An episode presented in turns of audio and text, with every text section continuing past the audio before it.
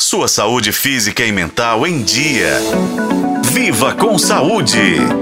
Vamos falar de leishmaniose, uma doença negligenciada e zoonótica, ou seja, transmitida dos animais para os seres humanos.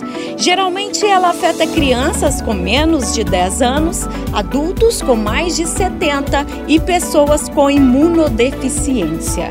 Existem pelo menos três principais formas da doença: a cutânea, a mucocutânea e a visceral. Para entender melhor como a leishmaniose se espalha, é importante saber quem é o agente contaminador um pequeno inseto parecido com uma mosca chamado de flebotomínio.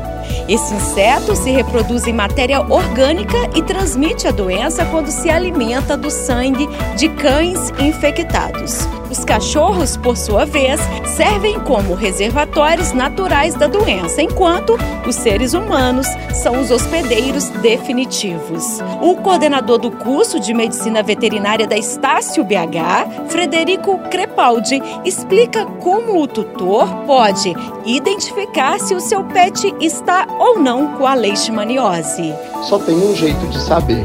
O tutor precisa levar o animalzinho para o veterinário, para que o veterinário né, faça eh, exames regulares e consiga saber o verdadeiro estado de saúde deste animal. A leishmaniose ela não tem sintomatologia específica e cerca de 60 a 80% dos casos são assintomáticos para os tutores, para pessoas que não é, conseguem realmente é, ver a saúde do animal, como, por exemplo, o médico veterinário. Então é muito importante que o animal faça visitas regulares para garantir a saúde do seu animalzinho.